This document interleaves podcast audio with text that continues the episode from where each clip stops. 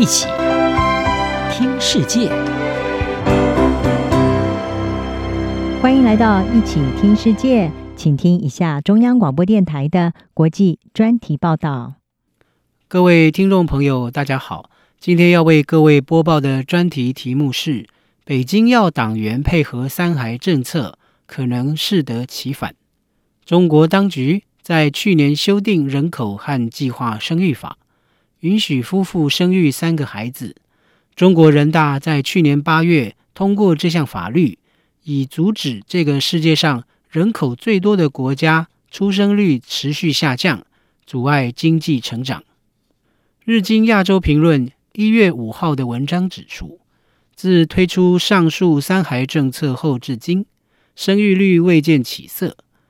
北京当局向共产党员施压，要求他们以身作则。生育三个孩子，并引述中国官媒中国报道网于二零二一年十一月发表的时事评论文章，要求共产党员生育三胎，不能以任何客观或个人的借口不结婚不生孩子，也不能以任何借口只生一两个孩子，以促进人口成长。但是文章引发广大网友议论，后来遭到删除。另有评论者在社交媒体上说：“我只是一个普通人，我的时间、精力和金钱只能让我在未来养育一个孩子。大多数党员也是普通人。”英国《卫报》引述专家警告说：“中国报道网的信息可能会损害人们对共党的信心。”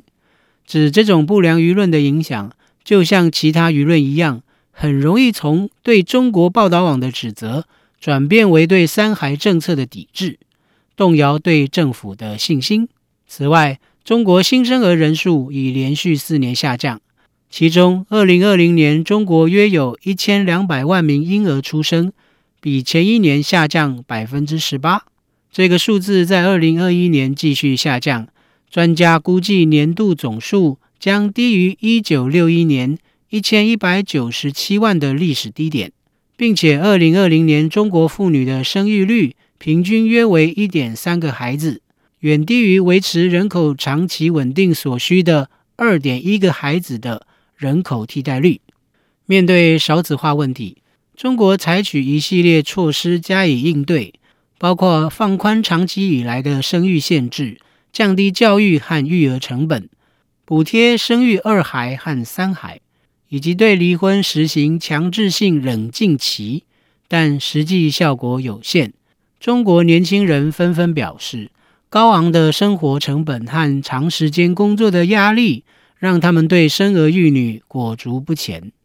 英国《卫报》指出，尽管三孩政策已颁布施行，但是很多人没有生孩子的条件，没有能力，也没有钱，也没有时间照顾孩子，尤其是女性。他们必须早点回家照顾小孩，如此会让更多的公司不愿意雇佣女性。另一方面，除了经济与社会因素让中国年轻人对生育子女心生犹豫，北京当局为妥善思考生育政策，一味催促人民多生小孩，更会让三孩政策落得毫无意义的下场。自由亚洲电台一月七号的文章分析。中共在二零一六年废除独生子女政策，允许已婚妇女生育二孩，但是中国并未对之前数十年的一胎化政策引发包括强制晚期堕胎和绝育等侵犯人权行为，以及官员对妇女生育能力的广泛监控做出反省和道歉。对于三孩政策，美国密西根大学。历史与妇女及性别研究所副教授王正指出，如果不知道该如何实施，以及政府需要花多少钱，这些政策就毫无意义。王正认为，核心问题是我们还没有看到中国政府有任何文件审查独生子女政策的错误。若是没有这样的反思过程，他们将如何确保不会在生育公共政策犯下巨大的错误？乔治城大学亚洲法律研究员赵思乐也指出，令人担心的是，中国不是一个民主社会，因此可能不会根据社会的实际需要调整政策。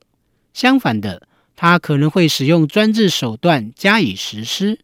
因此，中国未来将如何推动三孩政策，来应对人口出生率逐年减少的问题，值得密切关注。以上专题是由张子清撰稿播报，谢谢各位的收听。